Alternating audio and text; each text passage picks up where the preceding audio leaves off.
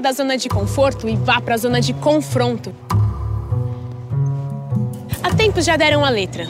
Há três tipos de gente: as que imaginam o que acontece, as que não sabem o que acontece e as que fazem acontecer.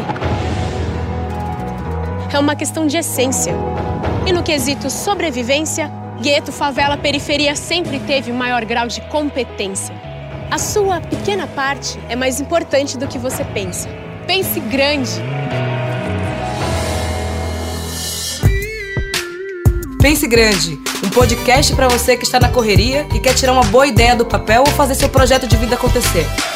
A cada episódio, um grupo de jovens compartilham suas experiências e ideias que transformam sua vida e de muitos outros para inspirar e apoiar você na sua jornada. Oi, gente, eu sou Monique Evely. Eu tenho 23 anos e sou idealizadora de diversos negócios de comunicação, educação e empreendedorismo sustentável, como Desabafo Social, Radar.você e Evely Consultoria. Sou sócia da Sharp e da Conta Black e também fui repórter do Profissão Repórter da Rede Globo. Como a gente ouviu, a Mel citou que existem três tipos de pessoas: a que imaginam o que acontecem, as que não sabem o que acontece e as que fazem acontecer. E estamos aqui com três pessoas que fazem acontecer. A Isa, do Pretas Cores, da Sampa Negra, o Luiz Henrique, do Empreende Aí, e a Débora, que participou e é embaixadora da Rede Pense Grande. Por favor, gente, se apresentem. Fala galera, beleza? Aqui é o Luiz do Empreende Aí.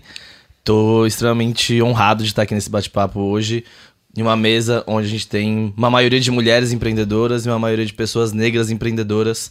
Então, tô mega feliz. Uh, eu sou fundador do Empreende Aí, junto com a Jennifer. E a gente desenvolve empreendedores nas periferias desde 2015.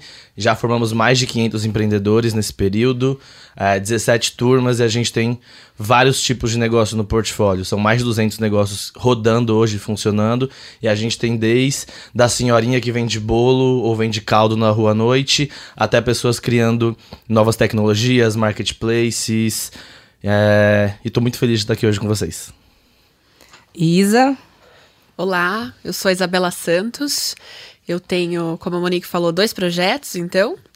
Um é o Sampa Negra, que existe há uns três anos, mas que eu sonhei e gestei por uns dez, mais ou menos. O Sampa Negra, a ideia é que a gente consiga mapear e mapear afetivamente lugares da memória negra na cidade de São Paulo e redondezas. Então, é uma possibilidade de contar e recontar histórias que a gente já conhece, mas questionando um pouquinho figuras como a do Bandeirante, por exemplo, que a gente sabe que não é mais herói. É, e contando sobre o papel da população negra na constituição dessa cidade, da memória e da nossa cultura, que é extremamente diversa. Esse é o Sampa Negra. É, já rolaram oficinas, de vez em quando acontecem é, outras ações, criando mapas afetivos de determinados bairros da cidade. E também tem o Pretas Cores, o Pretas Cores veio de uma necessidade, então os dois vieram de uma necessidade minha de me colocar e de me ver um pouquinho no mundo, um pouquinho mais. É, o Pretas Cores é uma marca de bijuterias, mas que é um jeito de encapsular valores, mas também magias do cotidiano. É, a gente junta no material principal, que é a resina, alguns outros, como alecrim, camomila. Tem tintinhas também, mas também tem pedras, por exemplo, quartzo. Então é um jeitinho de carregar beleza, mas também um pouquinho de força no nosso cotidiano. Débora. Oi, gente, eu sou a Débora, eu tenho 20 anos. Hoje eu não empreendo, mas eu já empreendi a Sônia por três anos, que era um aplicativo de mobilidade para pessoas com deficiência visual. E eu também sou embaixadora de conteúdo da Rede Pense Grande, onde a gente produz conteúdo para toda a galera que já passou da incubação, para eles continuarem alavancando seus negócios. Ah, demais. É, me diz uma coisa, pensando na, na vida de vocês, no, no plano de vida de cada um, empreender sempre foi uma possibilidade? Sempre esteve nesse caminho?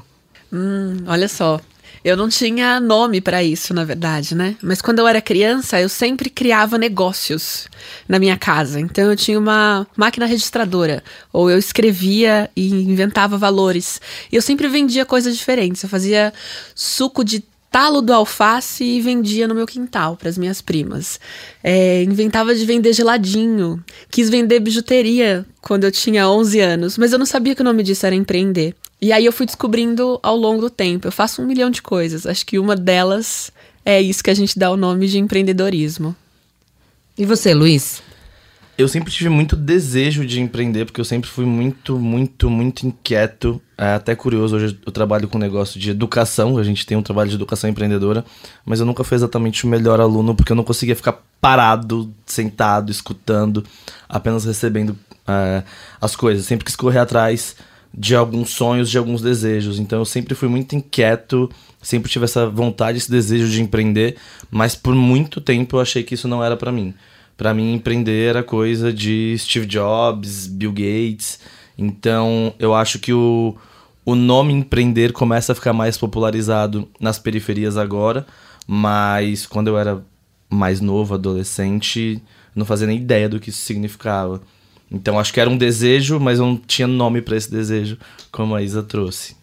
Para mim sempre veio aquela vontade de querer fazer diferente, de transformar alguma coisa. Mas eu tinha o mesmo raciocínio do Luiz. Eu sempre imaginava aquele homem branco de terno e gravata e eu não queria ser aquilo. Eu queria além, eu queria transformar a sociedade. E aí eu comecei a empreender nisso, mas depois que eu fui descobrir que era empreendimento, depois que eu fui descobrir o que era empreendedorismo social, eu nunca tive vontade de empreender, eu tinha vontade de transformar. Teve algum momento específico para isso? Porque Isa e o Luiz falaram que não necessariamente tinha esse nome, empreendedorismo. Mas quando é que vocês conseguiram visualizar nesse lugar? Eu sou empreendedor, eu sou uma empreendedora. E pensando em transformação, porque você falou de venda, né? Empreender é só vender coisas? Não. E o que é isso, então? É, o Sampa Negra, por exemplo, eu, eu, sou formada em turismo, eu sou turismóloga, e eu sentia necessidade, até pelo meu próprio trabalho, de contar, de contar outras versões, de pesquisar um pouco, de me colocar nessa história, porque eu não me identificava na história da cidade de São Paulo. E não, não me identificava, não via minha família, não via os meus amigos pretos e periféricos. E eu precisava entender qual era essa história, porque eu sabia que a minha família também tinha colaborado muito. O Sampa Negra ele surge então dessa, dessa ânsia de eu me enxergar e de eu conseguir hum, espalhar um pouquinho mais assim essa memória que eu sei que a gente tem, mas que nem sempre é revisitada, contada. É, então, não acredito que seja só vender, mas eu acredito também que é um jeito de se colocar e de colocar ideias e de compartilhar de uma forma mais dinâmica, talvez. Será que é? Talvez. eu, eu gostei muito dessa sua fala porque eu acho que empreender também é uma forma de se expressar. Dificilmente a gente vai criar um negócio com uma coisa que a gente não se identifica. Seria muito mais difícil, inclusive, fazer um negócio com uma coisa que você não se identifica. Então eu vejo muito o empreender como uma forma de expressão uh, de alguma coisa que eu gosto, alguma coisa que eu sei fazer, algum ideal que eu tenho de jogar isso pro mundo e multiplicar isso. Gostei bastante disso que você trouxe. Com 16 anos eu comecei a trabalhar numa grande corporação e acho que ali começou a ficar muito mais claro que eu queria, que eu precisava empreender, porque eu não conseguia me adequar àquele modelo corporativo rígido, duro, onde você não tem espaço para colocar suas ideias. Bom, eu, eu pedi demissão desse mundo corporativo porque eu literalmente Fiquei dois anos da minha vida sem ver o sol. Eu saía de casa muito cedo para ir pro trabalho. Eu saía do trabalho já tava escuro e era um prédio mega fechado, não precisava de sair do prédio para nada. E de noite eu já ia pra faculdade direto. Então eu, eu pedi demissão desse trabalho por isso. Então mesmo que o Empreende aí hoje esteja muito bem, crescendo muito nos últimos anos, eu me sinto constantemente satisfeito. Acho que isso é uma característica forte do empreendedor. Você nunca está satisfeito com aquilo que já está bom, você está sempre querendo melhorar e transformar. Você falou, Luiz, que o termo empreendedorismo ficou popular na periferia agora. Então, qual era o outro termo? Tem outros termos para falar de empreendedorismo na periferia? Eu, eu gosto muito do. Bom, já vou deixar aqui também uma indicação. Tem um cara chamado Anderson França, o Dinho, lá do Rio, e ele tem um, um negócio chamado Universidade da Correria, que ele fala sobre empreender na periferia. Então acho que a correria é, é um, um, uma boa palavra para descrever o que a gente faz. A gente sempre tá no corre, sempre tá correndo e acho que muitas pessoas falavam, ah, tô na minha correria aqui, e geralmente ela tava empreendendo, tava fazendo um trampo autônomo, tava fazendo alguma coisa que não era um trampo CLT. Acho que a correria foi, foi uma primeiro, uma puta sacada do Jim pegar essa, essa, esse contexto e aplicar no negócio dele, mas acho que traduz muito bem. Acho que a gente não tem uma palavra, um termo uhum. hoje para substituir o que é empreendedorismo. Acho que o empreendedorismo não explica tudo que a gente faz na periferia da forma que deveria, mas é a palavra que a gente conhece hoje, começa a ficar mais popular, ainda é rejeitada por muitas pessoas, porque aí quando a gente fala de empreendedorismo, muita gente liga a meritocracia, a um capitalismo meio destrutivo, então ainda tem uma galera meio resistente a isso, mas começa a se popularizar um pouco mais. Tem uma coisa interessante, assim, eu, eu brinco que o que eu faço é analisar contextos e adaptar linguagens, né? Porque, sei lá, se eu for na ONU, tem uma linguagem, se eu for claro, na quebrada, tem outra linguagem. Claro. E dependendo da quebrada, porque quebradas são diversas. Na de Recife, Brasília Teimosa, super diferente do Pina estão próximas, né? Campo Limpo é diferente da Zona Leste. É, como é que vocês conseguem adaptar as linguagens de acordo com os contextos? Públicos diferentes, comunicações diferentes. Então, eu falo com a plateia que está me escutando, eu falo com as pessoas que estão me ouvindo. Eu não vou. Aí, ao contrário, né? Eu não vou chegar. Uh, se eu for falar com investidor, patrocinador, eu vou usar a linguagem que ele entende. Então eu vou usar termos bonitos, porque eles adoram termos bonitos. Mas se eu for chegar e falar isso na periferia, eu não vou usar esses mesmos termos. Acho que eu converso com o público que está me escutando, assim. E, bom, eu trabalhei em empresa grande, trabalhei em empresa de tecnologia, trabalhei em empresa familiar. E você vai aprendendo as linguagens, você vai aprendendo os contextos. E eu nasci na periferia, então acho que eu consigo. Eu tenho essas traduções, não falo vários idiomas, mas, mas falo vários dialetos. É. Eu falo, vou me adaptando ao lugar. E aí a flexibilidade, a proatividade já. Você já vai pegando no, no dia a dia, né? E tem que ser orgânico, né? Porque falando Sim. fácil ou difícil, bonito ou não bonito, tem que ser orgânico, tem que estar tá no teu corpo inteiro aquilo que você vai falar e do que você tá falando, né? Daí chega, vai chegar. E a gente sabe, sabe o entrar de mansinho, pisar devagarinho? Ah, a gente conhece. Então a gente sabe entrar, a gente sabe sair. É só uma coisa de exercitar, não é? É, é isso aí. É. E Mel falou uma coisa interessante que era que foi quando você sai da sua zona de conforto para a zona de confronto que no caso é o fazer, a correria, é empreender. Qual foi o ponto de virada de vocês? Qual foi a atitude empreendedora? Assim, ah, hoje eu vou fazer. A minha foi quando eu percebi que as ideias estavam quase me matando ao invés de morrendo dentro de mim. Porque faltava coragem, né, de me colocar, porque eu acho que isso que o Luiz traz é importante. E, e, que a Mel fala do confronto também, né? Eu preciso me colocar no mundo quando eu invento, quando eu desejo empreender. E aí, se colocar no mundo é um pouco difícil. Se a gente pensar nas nossas realidades, na nossa realidade social, é bem difícil uma mulher preta de periferia dizer eu estou fazendo e botar a cara mesmo, né? Uma das mídias sociais, inclusive, que eu uso, que é o Instagram, é muito difícil eu postar uma foto minha, por exemplo, para falar do Pretas Cores, que é da bijuteria, né? Eu vou colocando fotos de outras mulheres que compram.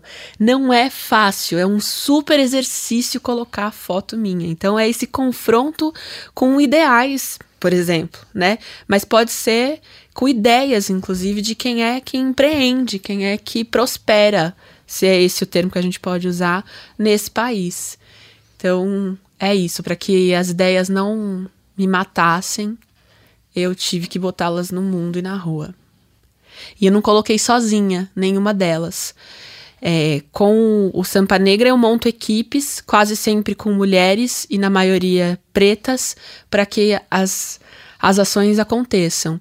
E com o Pretas Cores, eu idealizei sozinha, mas comecei com amigas e uma continuou, que é a Débora, Débora Santos, minha amiga de infância, que é isso, a gente fica se retroalimentando, porque tem dificuldades, né? E a gente precisa superar todos os dias, botar a cara no sol. Para mim foi quando eu tava, eu já tava com a ideia na cabeça, eu já tava com, começando a desenvolver a ideia sem esse olhar de empreendedorismo, eu participei de uma competição, perdi a competição e na época eu fazia técnica em TI. E acho que para quem é mulher e é programadora sabe o que é fazer TI. É assim, a autoestima vai no chão.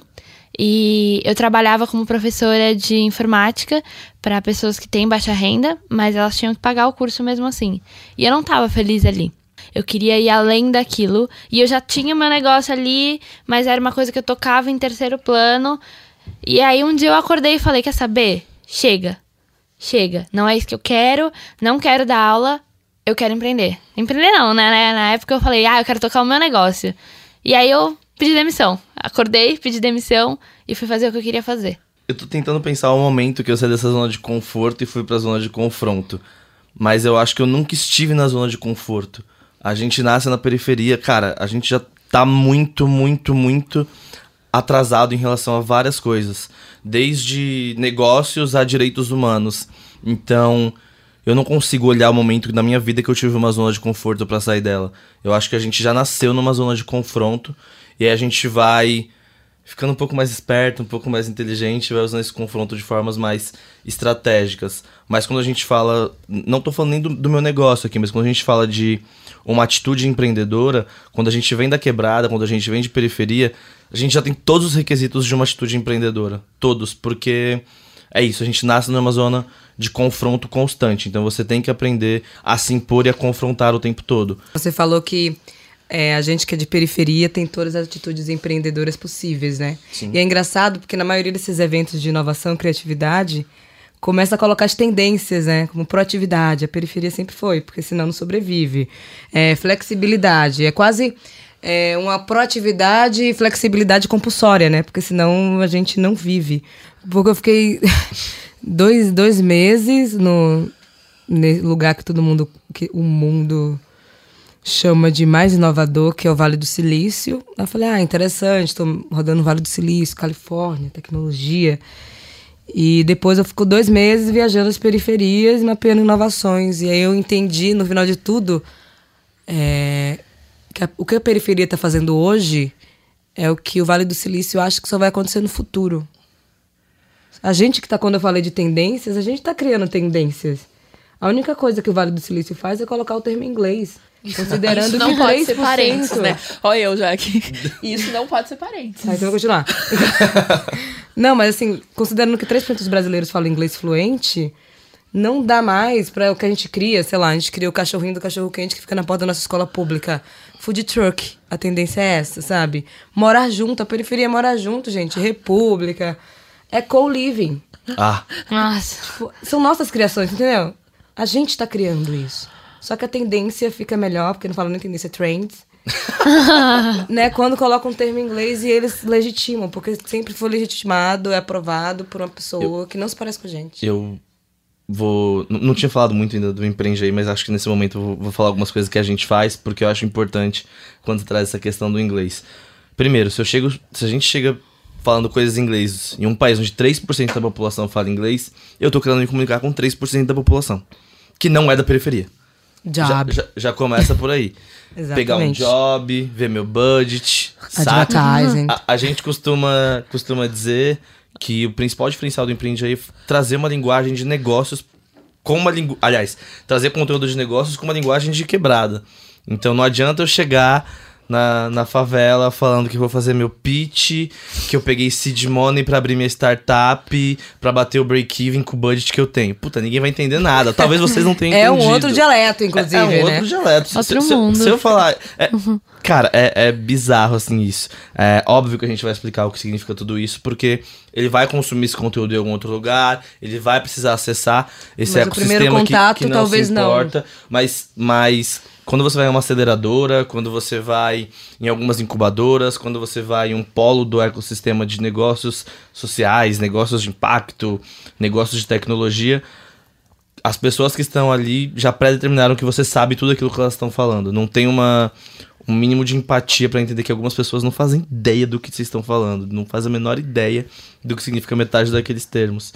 Então, é isso. O food truck existe como barraquinha do hot dog, como tio da perua que vende podrão. Eu sempre digo que empreendedorismo hoje é que a periferia sempre chamou de sobrevivência. O que a gente faz para sobreviver? A gente, sei lá, cria uma bijuteria ou vende geladinho para pagar a janta. Mas como é que a gente muda esse olhar? Como é que a gente também muda o olhar da periferia, da escassez para abundância? Porque a gente, aqui todo mundo é de periferia e todo mundo é potente. Como é que a gente vira essa chave? Tem como? Eu acho que o primeiro ponto é olhar com esse olhar que você falou, de potência. Uh, as empresas, as pessoas, a mídia olham a periferia como um olhar, com um olhar de, de pobreza, de dificuldade, de escassez. Quando na verdade é esse outro olhar. É um olhar de, de abundância e de potência. Como a gente falou, enquanto nesses eventos de inovação e empreendedorismo você precisa falar de flexibilidade, de. Qual foi a outra palavra que você usou? Proatividade. Proatividade. é, na periferia, você aprende isso no dia a dia. Ou você se vira ou você se vira. Você não tem muito para onde correr. A gente que reconheceu essas potências primeiro tem que mostrar essas potências pros nossos, que é muito difícil também, muito difícil, e pro mundo. Acho que acho que esse é o primeiro primeiro passo assim que a gente tem que dar.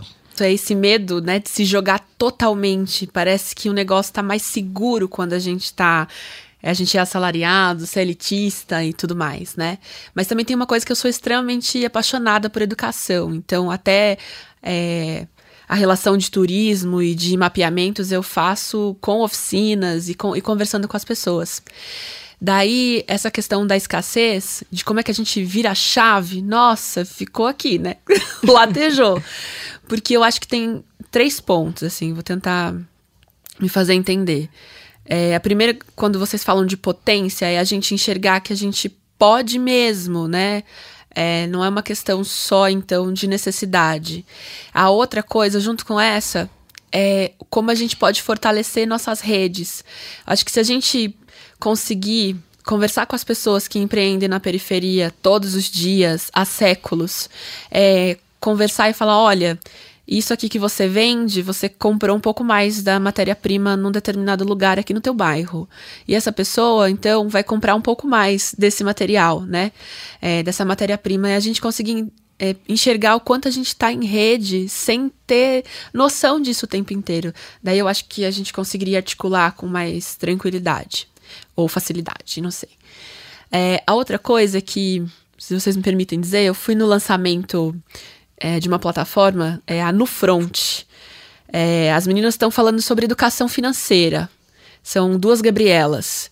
E educação financeira para o povo preto que não está acostumado a pensar dessa forma. A gente não tem educação é, para saber como comprar, como vender, onde vender. Então, se a gente vê isso fortalecido, sabendo como agir economicamente e, e fortalecendo mais as nossas ações e as nossas redes, acho que esse negócio, tipo, pula, assim, salta. Eu acho que é isso. É potência pura. Acho que a gente tem que acreditar na gente mesmo, porque a gente sabe que a gente consegue tudo aquilo, mas ao mesmo tempo a gente não sabe.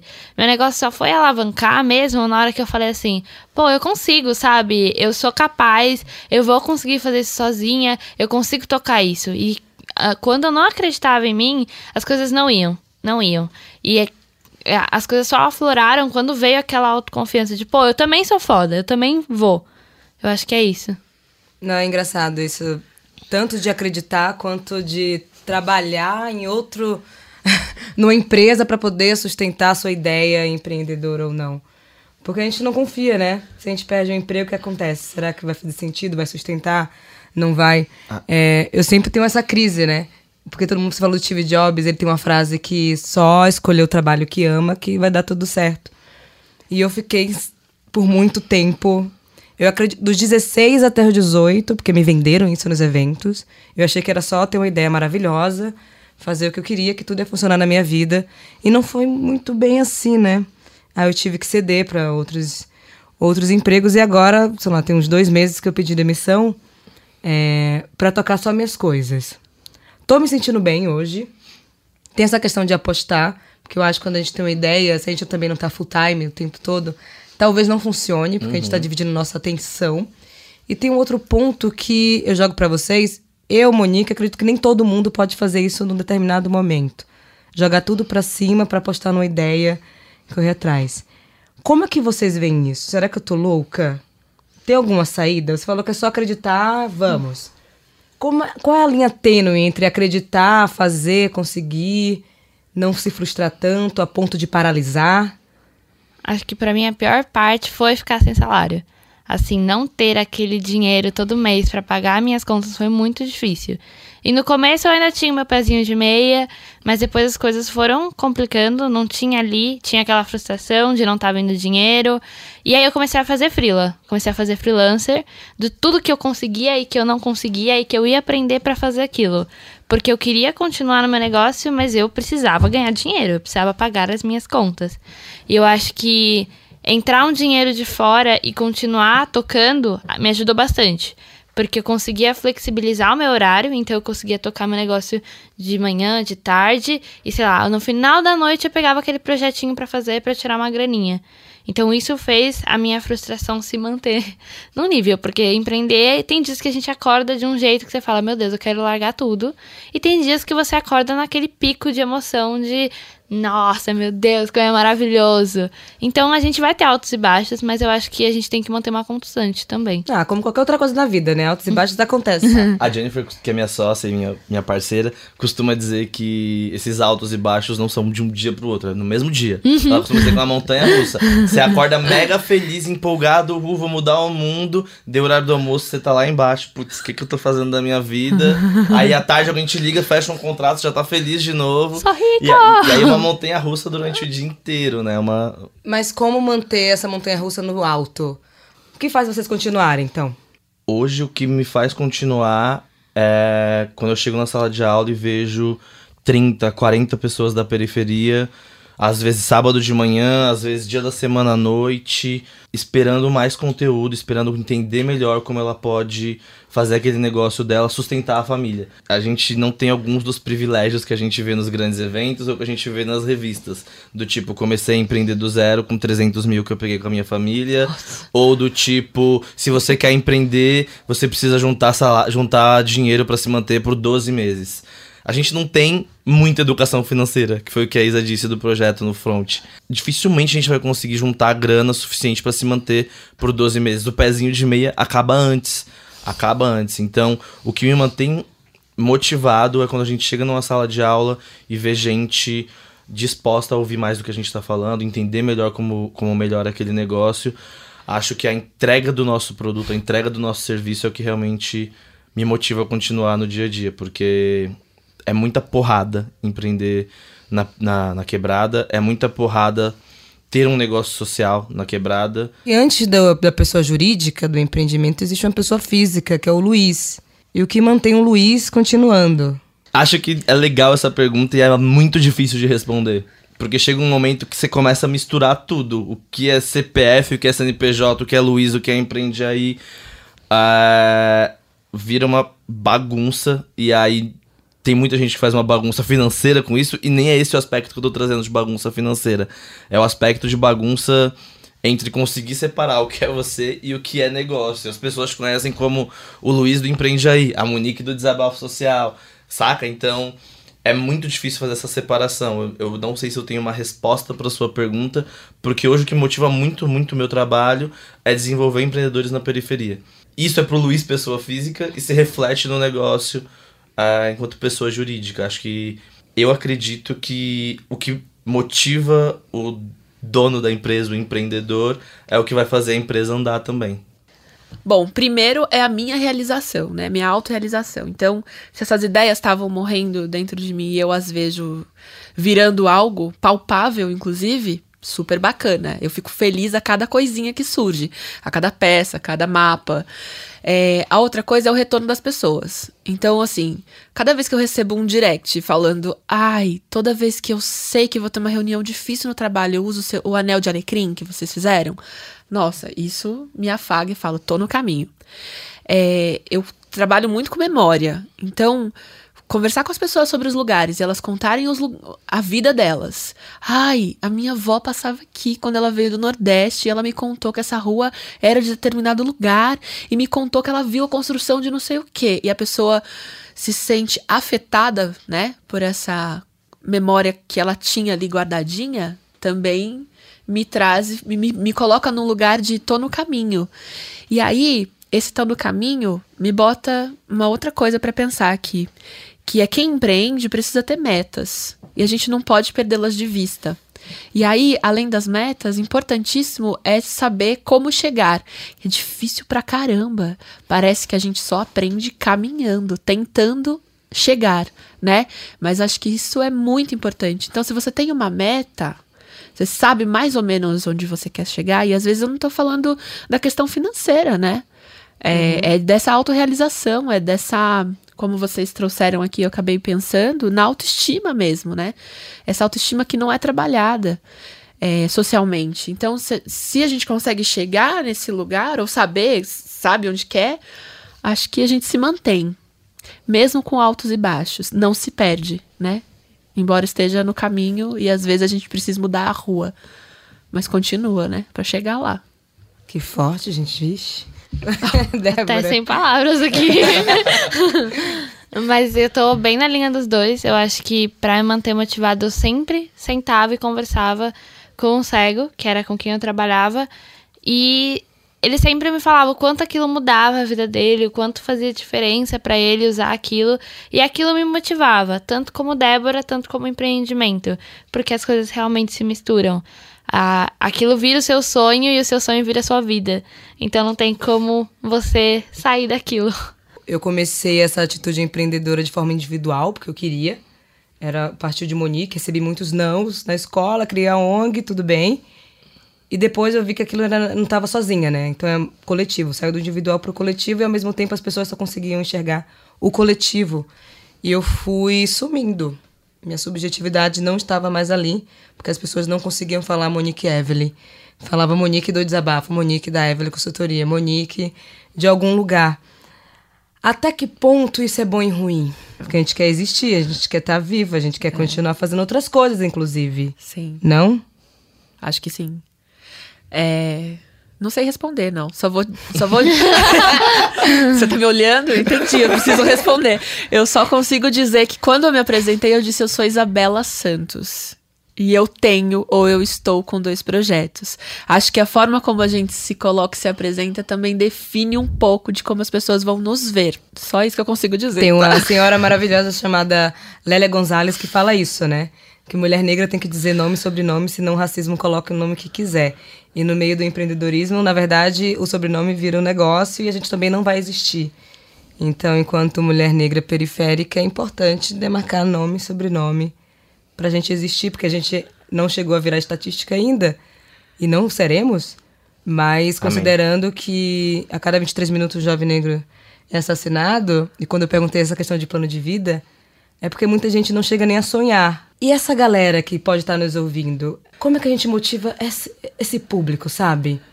Que pode virar estatística, não virou e tá com medo de arriscar. Se empreender é para ele também, é para ela também. Ó, oh, eu vou na esteira do meu nome. É, é Isabela Santos. Eu sou metade do Brasil, né? Com esse sobrenome. Santos e Silva. Somos a maioria. E aí dizer que a gente tá nesses caminhos há muito tempo. A gente sabe como é. E aquela vontadezinha demais, mano, vamos catando pedra, quebrando pedra e abrindo caminhos. Pensar que se somos a maioria no Brasil e a gente tá há tanto tempo sobrevivendo, agora tá na hora da gente escolher esses caminhos. E fazer esses desejos, esses anseios, esses sonhos, aquela coisa que faz a gente acordar de madrugada pensando, hum, eu quero fazer aquilo. Putz, não esquece não, sabe? E vai. E vai. E tenta olhar um pouquinho para as histórias de quem conseguiu fazer. E pegar essas forças vitais de quem tá do nosso lado. Da nossa avó que continua bancando a casa, não é isso? Das Exatamente. mulheres que saem de madrugada, pegam o trem, o trem que quebra e, e, chegam em casa e ainda vão fazer outras coisas. Dos homens também, né? Que vão na força. É. Ó, fizeram careta aqui pra mim. Mas tem algo, tem algo a se aprender com todas essas pessoas que estão ao nosso lado. Acho que beber dessa fonte aí de inspiração das pessoas que estão à nossa volta, e às vezes que não, fazem a gente não esquecer do que a gente sonha, do que a gente deseja. E é isso mesmo, isso tem que ser retroalimentado, né? Vai buscar, vai conversar com pessoas que compartilham com você, porque o que vão dizer que você não pode fazer, que é ruim, que não dá, que você é santo, você é Silva, esquece que seu nome não é Rorovski, né? Uhum. não, um tanto de só vai, só vai. Às vezes com muita dificuldade, mas é um gostinho delicioso quando a gente alcança o que a gente desejou, né? E continua desejando. Eu vou muito na linha de se motive com a sua realidade, saca? Olha ao seu redor e vê se o que tá ao seu redor tá te satisfazendo. No meu caso, eu tenho satisfações constantes, então o que tá no meu redor geralmente não me satisfaz. E acredito que com todo mundo na quebrada é assim. Acho que olhar ao seu redor, ver o que te satisfaz, o que não te satisfaz, faz seu corre para mudar. Esse corre pode ser empreendendo, esse corre pode ser arrumando um trampo, esse corre pode ser juntando uma galera e resolvendo esse problema porque vocês querem resolver. Mas eu acho que é usar a sua realidade para te motivar, usar esse, problema que você tá, tá enxergando para tentar de fato resolver ele. Acho que isso, isso é, é, importante, muito importante. Ah, você falou que todo mundo fala pra gente que a gente não pode, não pode isso, não pode aquilo. A gente tem uma turma com empreendedores refugiados no centro de São Paulo e tinha um, um rapaz que chegou da Síria e no começo, quando ele chegou aqui, falou que a primeira coisa, a primeira palavra que ele aprendeu, a primeira frase foi não pode. Porque tudo que ele ia fazer falavam para ele que ele não podia fazer aquilo, não podia fazer isso. E ele falou que de lá para cá ele, ele, a fé dele é no pode. Eu posso fazer as coisas, eu faço as coisas. E ele montou recentemente um centro de língua árabe e tal, bem, bem interessante. Então, é, as pessoas falam que a gente não pode, mas elas não nos conhecem como a gente conhece. Se a gente souber que a gente pode, acho que a gente consegue. E fui motivador no final, ainda por cima. e olha, é e olha pro espelho, gente. O espelho responde e ajuda. De verdade. Vocês vão encontrar pontos que outras coisas não mostram. Olha pro espelho. Porque é só você e você, aí, né? é, é um, o espelho é o único momento, talvez, que ninguém está interferindo Isso. no que você está pensando e querendo. É. Porque por mais que nossas famílias apoiem, vai ter interferências, não é. tem pessoas falando. É. E o espelho é você e você. O espelho é a tua imagem, é a tua beleza, é isso aí. Pegando esse gancho do não pode, eu acho que toda vez que eu escutava o não pode, eu, ou que não era meu lugar ali porque eu era mulher, ou que eu não ia conseguir programar aquilo porque eu era mulher. Todas essas variantes eu falava, eu colocava na minha listinha de eu posso, e aquilo me motivava mais ainda a ir pra frente, porque eu não queria escutar de novo um não pode, eu queria aquela boca aberta vendo que eu consegui. E isso foi no começo assim o que mais me motivou, porque eu trabalhava tendo que programar um produto e eu não era a melhor programadora e eu achava que eu não era programadora. Demorou muito para eu falar que eu era uma programadora. E aí eu escutava meus professores falando: "Você não pode, você não consegue. Pega um menino pro seu time". E aquilo me deixava de boca aberta. Eu falava: "Eu não quero". E era um time só de mulheres. E todo aquele não pode que eu escutava do meu professor, eu ia lá e falava: "Eu posso". E saía mais código e ia para frente. E aquilo foi o que me motivou. Então pega esse não pode e transforma num eu consigo. E eu posso e eu sou a melhor pessoa de todas. Eita, depois dessa eu termino, né? não, sobre não pode é porque todo mundo já teve esse não pode, né? Eu comecei o desabafo com não pode. Eu queria criar, eu tava com 15, queria criar um grêmio estudantil no colégio, e a diretora falou que não podia. Aí eu criei o desabafo social para concorrer à chapa. Tava no, em 2011 eu tava no ensino médio, né? Terceiro ano, então tinha que sair do colégio. Ai, ganhei o grêmio, faço o que na vida. Então o desabafo virou organização na área de comunicação e direitos humanos por causa desse não pode.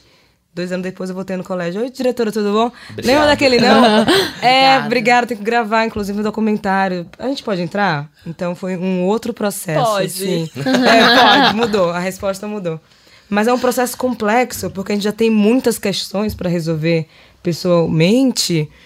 E isso vai, no meu caso, no caso de vocês que estão aqui comigo, a gente transformou. Daí sempre tem alguém, uma pessoa aparece assim, fala, ai meu Deus, eu quero que seja aquela pessoa. E no meio dessa confusão na minha cabeça, conheci Vilma Reis, que é uma socióloga baiana e ouvidora da Defensoria Pública do Estado da Bahia. Que ela começou a falar um monte de coisa. Eu falei, meu Deus do céu, eu quero ser essa mulher com essa segurança para falar, porque eu não conseguia falar em público. É, eu falei, um dia eu vou falar em público que nem essa mulher. Aí no dia que eu peguei o microfone para falar em público, ela apareceu. Aí o microfone caiu, porque eu, queria, eu nunca imaginei que ela estaria naquele momento. E foi quando ela me abraçou. Falei, gente, ela é baiana, estava na minha frente. Eu achei que nem conseguiria chegar perto dela. E hoje ela é minha conselheira. Vocês têm essas pessoas com vocês? As mulheres são uma referência muito forte na minha vida e a minha mãe é uma dessas mulheres que é uma referência muito forte. Então, quando. Primeiro eu tento me resolver internamente, dependendo da loucura, porque tem loucura que não dá uhum. para repassar para os outros, porque ninguém vai entender nada. Você tem que dar uma. fazer uma curadoria interna da sua loucura e depois a gente repassa. É, eu acho que eu tenho isso com a minha mãe muito forte, tenho isso com a Jennifer muito forte, que é minha sócia e minha, minha companheira, então tem essas duas pessoas. E eu tenho algumas pessoas que eu trabalhei junto e geralmente quando eu tenho essas mentorias são em são pessoas específicas para inquietações específicas. Então, se eu tô com uma dificuldade comercial no Empreende Aí, eu procuro uma pessoa que trabalhou comigo em vendas. Se eu tô com dificuldade de organizar algumas ideias, eu procuro alguém que pode me ajudar nisso. Se eu tô em um momento que eu vou pirar por questões sociais, porque empresa periferia ainda tem isso, né? Você tem que lidar com o seu negócio e lidar com o universo de informações e tentar não pirar. E quando você é empreendedor social, é pior ainda porque o que acontece no universo reflete no seu negócio.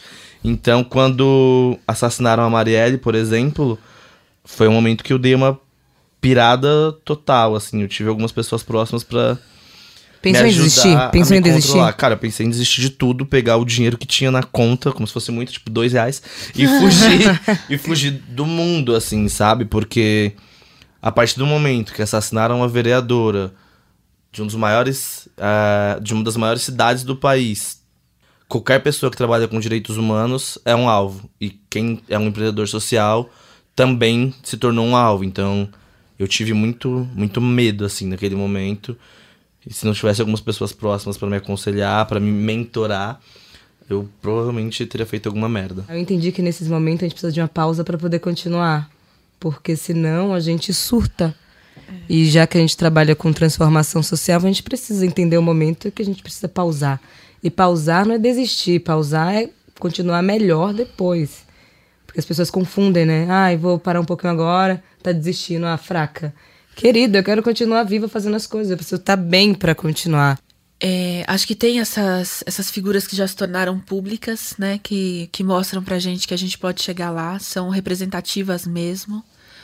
Adoro quando eu passo na escola em que eu, em que eu trabalho e vejo um mural cheio de figuras pretas, né? De imagens de pretos e pretas, autores, cineastas, jornalistas, artistas de várias linguagens. É extremamente importante estamos juntos, né? Ainda que às vezes distantes.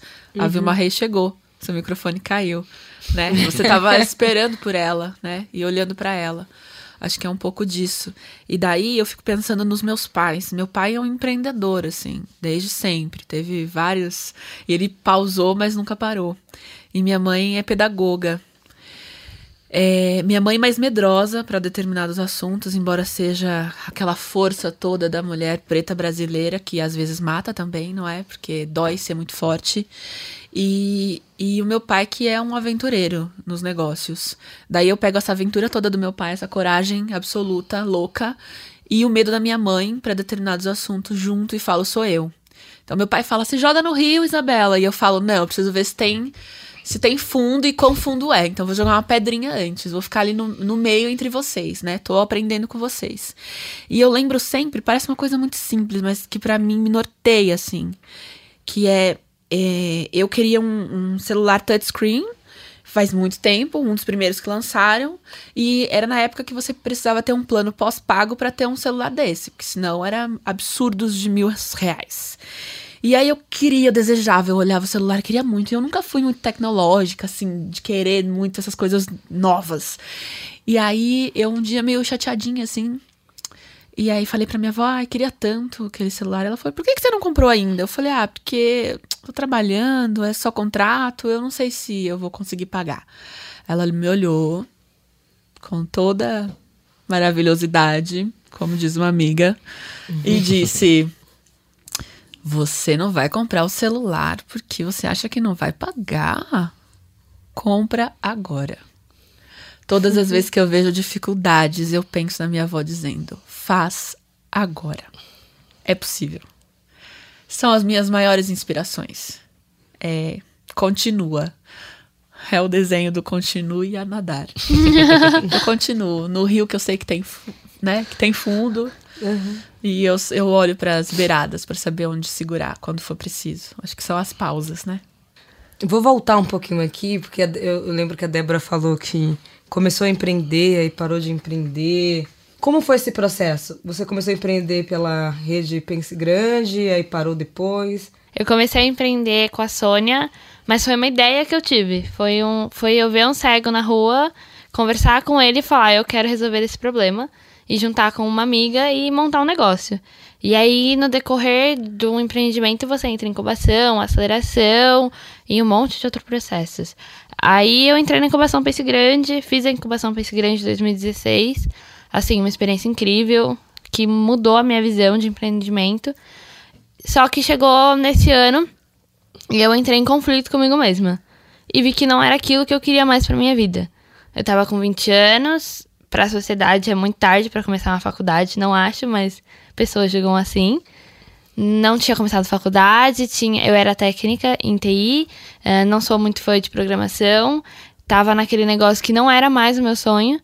E aí eu falei, não é isso que eu quero mais. Conversei com os meus sócios na época, é, com os voluntários que a gente tinha, a gente tinha 20 voluntários, e aí a gente falou, não queremos mais isso, pelo menos por agora.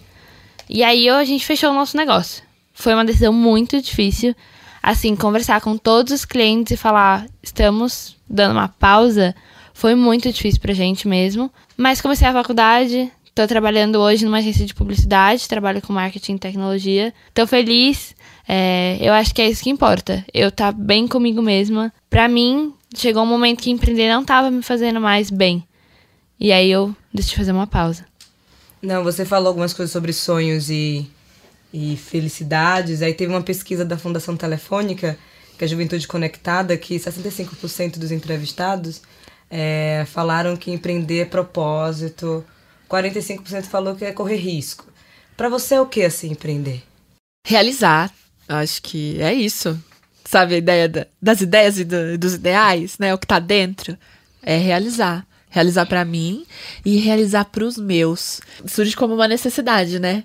O Pretas Cores vem. Eu amo bijuterias, não tô mais afim de gastar. Vamos fazer. Gosto de resina, sei trabalhar com resina. Então eu tô juntando uma habilidade, daí eu me capacito, porque eu vou buscar saber como, qual é a reação da resina, não sei o quê. Mas acho que é isso. Ver acontecer, assim, realizar. Você faz parte dos 55% dos jovens que falaram na pesquisa. Do propósito? Viu? Porque falaram que é colocar os sonhos em prática. Ah. Colocar, fazer. Botar na rua, fazer. E você, uhum. Luiz? Mesmo que desse tudo errado no Empreende aí hoje, que não vai acontecer, eu abriria outro negócio, provavelmente. Eu não vejo uh, um outro caminho que não seja da criação, da realização de sonhos, da realização de propósito. Mas não é esse propósito piegas, assim, do tipo, tenho que ter um um carro, uma cerca branca, uma casa colorida e um propósito para viver. Não é isso. O propósito, o propósito, a gente costuma dizer que é aquilo que vai te motivar a não desistir quando o bicho pegar. E se você quer empreender, o bicho vai pegar todo dia. Então, se você não tiver alguma coisa te segurando ali, você vai desistir rápido. Ah, acho que por isso que tanta gente respondeu isso na pesquisa, mesmo não sei se empreendem ou não. Acho que empreender é realizar e eu, sou uma pessoa que realiza, então acho que eu não conseguiria fazer outra coisa hoje. Eu acho que eu também não me vejo não fazendo isso, Luiz. Confesso, eu tenho um grande problema de sair criando coisas toda hora. porque cheguei na conclusão que entre, entre criar coisas e ocupar espaços, eu posso fazer os dois. Então eu tô fazendo os, os dois, né? Comecei com um desabafo, aí em seguida é, eu entendi o que o filósofo Paulo vulgo Mano Brau, falou que preto e dinheiro não são palavras rivais. Então, tudo bem a gente mudar o mundo e tudo bem ganhar dinheiro. Porque a gente não paga boleto só com amor. Sem pecado. Podia, né? Eletropaulo, que é a empresa de energia aqui de São Paulo, não nunca, é nunca aceitou um abraço para pagar as pois contas. É, um não like é permuta. Ah, eu posto a foto nunca da aceitou. conta da, da Eletropaulo e aí. Não vai. Eu fui entendendo isso, aí surgiu a Kumasa, que é o marketplace eu acho que é, é realizar e autorrealização também. Você tem que estar tá bem com aquilo que você faz, tem que estar tá feliz. E tem que estar tá sentindo que você está transformando alguma coisa também. Eu não consigo me imaginar vendendo alguma coisa que eu não acredito, sei lá, que eu não acho que vai influenciar outras pessoas, ou que eu venda e não retorno para uma pessoa pobre. Eu não consigo. Então acho que tem que dar, mas você também tem que receber. Qual foi o momento que vocês identificaram que tudo bem mudar o mundo e ganhar dinheiro? Posso já começar discordando da frase? Tá, jogue duro. Eita, rapidão, jogue duro é uma frase, é uma gíria baiana, tá? Então vamos lá. Claro!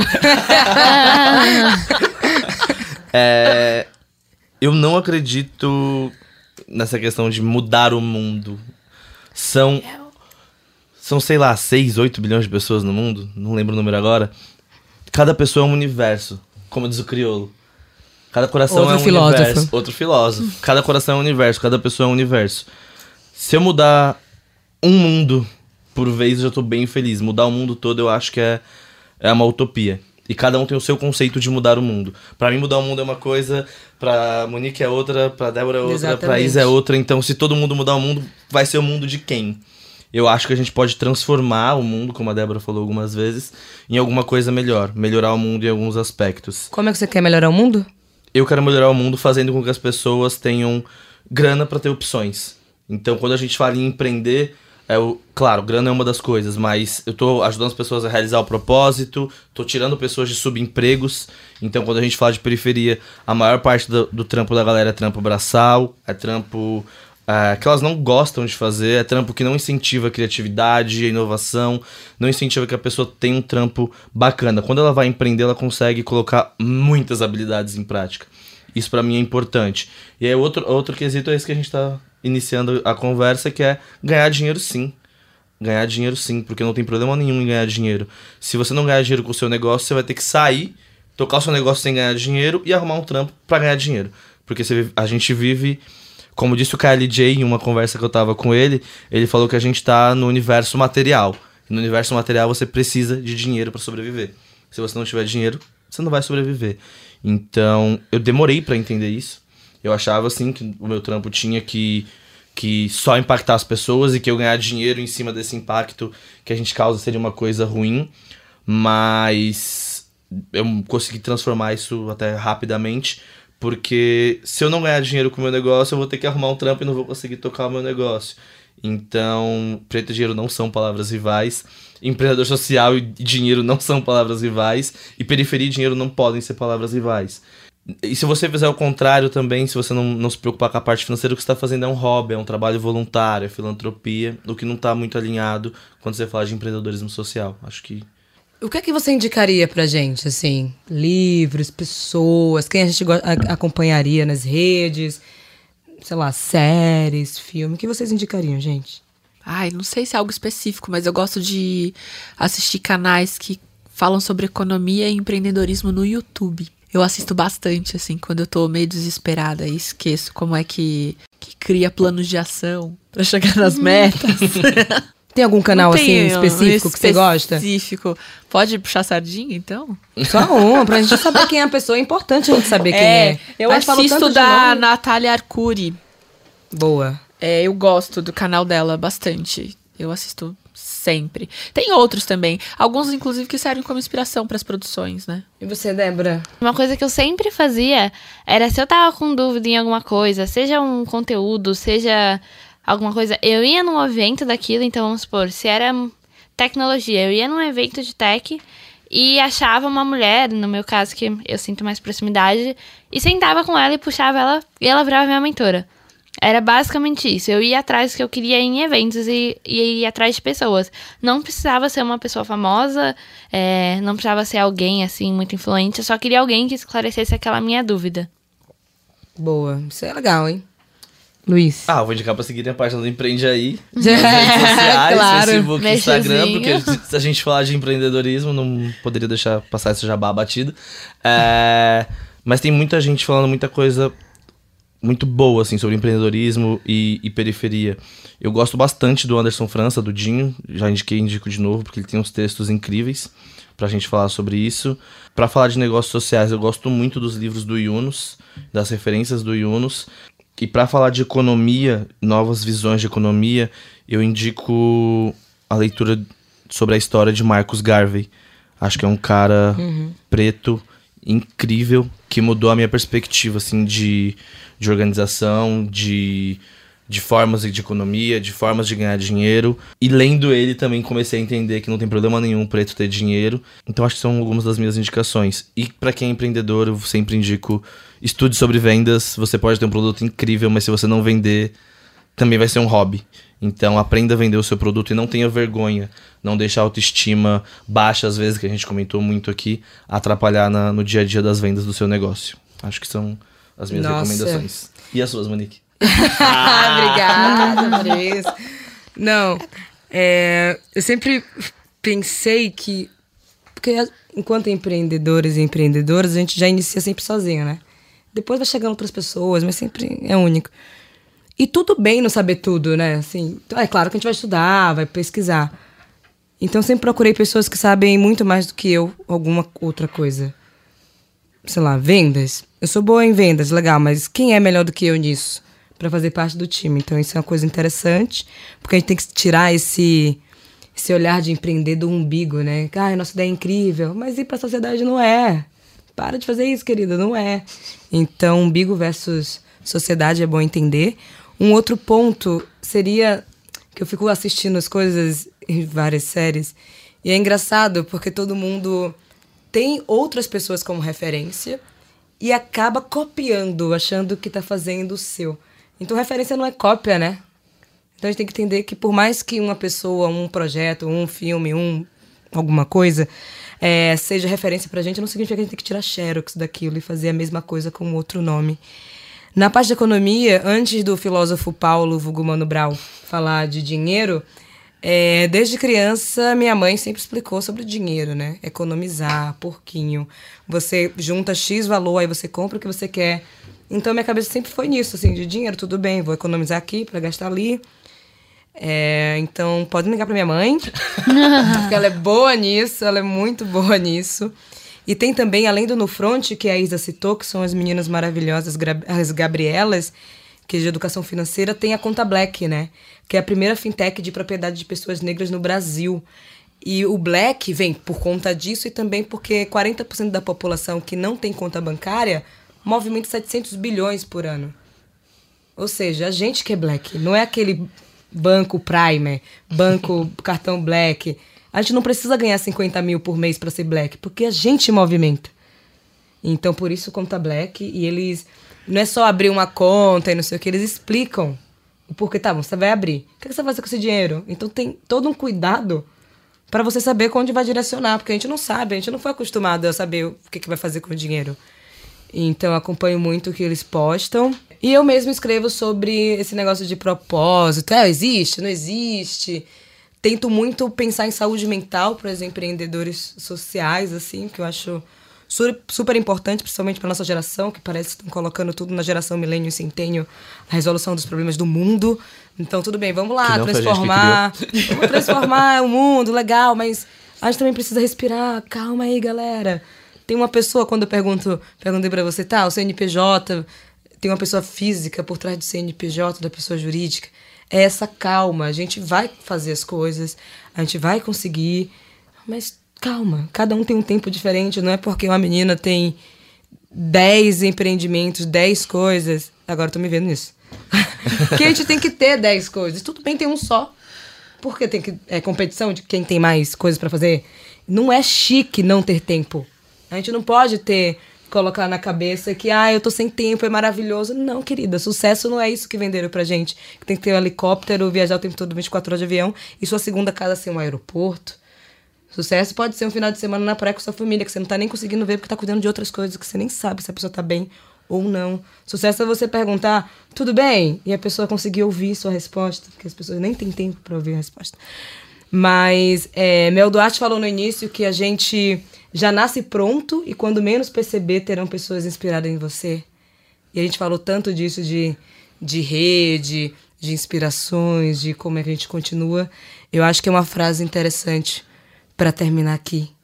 E depois continuar acompanhando os próximos episódios do podcast Pense Grande. Esse foi o Pense Grande Podcast, um podcast que acredita no protagonismo do jovem e no poder de transformação do empreendedorismo social, oferecido pela Fundação Telefônica Vivo. E para saber mais como tirar sua ideia do papel, acesse pensegrande.org.br. Tchau!